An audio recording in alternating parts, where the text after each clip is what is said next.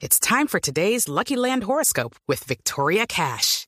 Life's gotten mundane, so shake up the daily routine and be adventurous with a trip to Lucky Land. You know what they say. Your chance to win starts with a spin.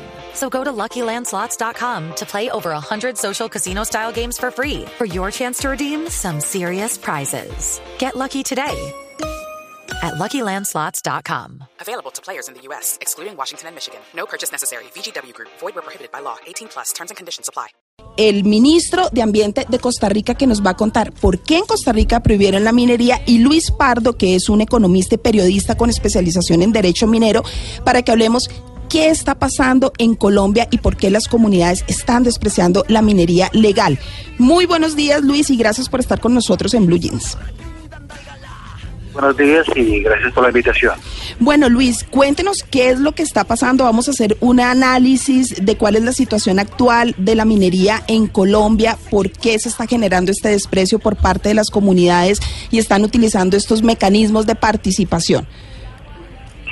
Bueno, eh, en primer lugar, eh, miremos un poquito por qué las comunidades y autoridades locales están diciendo hoy no a la minería en sus territorios. En mi concepto hay tres razones básicas.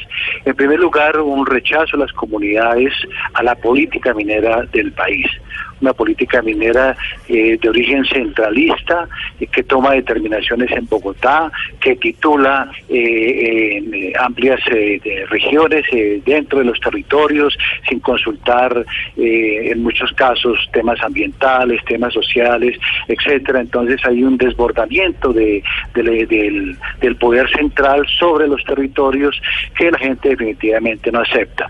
En segundo lugar, se rechaza la minería por el manejo de alguna forma irresponsable e incoherente de las políticas mineras en el territorio.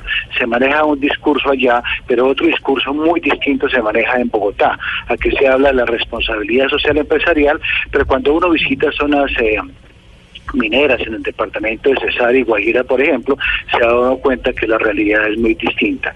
Y la tercera razón por la cual se está rechazando la minería es por las, eh, las consecuencias y los impactos propios de la actividad. Cuando se hace minería, se genera de todas formas un impacto. Que nos hablen de minería responsable, eso no pasa a ser un eslogan publicitario, porque cuando uno ve esas enormes remociones de tierra, esos pits gigantescos que se están abriendo, especialmente en las áreas de gran minería, pues uno ve que allí se está echando a perder temas eh, ambientales eh, de una forma irreversible. Mm. Se está echando a perder el agua, el ambiente sano. Zonas que antes tenían una vocación agropecuaria muy importante, como la zona media del departamento del Cesar, hoy son zonas perdidas que afectan, entre otras cosas, otro principio fundamental de la Carta Política que tiene que ver con la seguridad alimentaria. Entonces yo resumiría en esos tres aspectos las razones por las cuales las comunidades y las autoridades municipales están rechazando la minería en Colombia. Una pregunta, ¿depende la economía del país de la minería? Es decir, ¿estamos obligados a practicar la minería a gran escala para que el país tenga una estabilidad económica o definitivamente no? Absolutamente no. Las cifras que tengo de Banco de la República y DANE nos muestran que el aporte de la minería, de la minería, es apenas del 2.1% del Producto Interno Bruto. Lo que pasa es que, por ejemplo, acabo de escuchar unas declaraciones del viceministro Cante, viceministro de Minas, donde dice que la minería aporta al país casi entre 7 y 8% del PIB. Eso solamente es cierto si le mete a la minería hidrocarburos. Ah. Realmente es hidrocarburos el que aporta la economía nacional, la minería apenas apenas aporta el 2%, 2.1% del PIB. Claro. Tampoco es un gran aportante en términos de regalías. ¿Por qué? Porque si bien se hicieran unas regalías que ni siquiera ascienden a los 2 billones de pesos, como se nos dice, las regalías se deducen de los impuestos.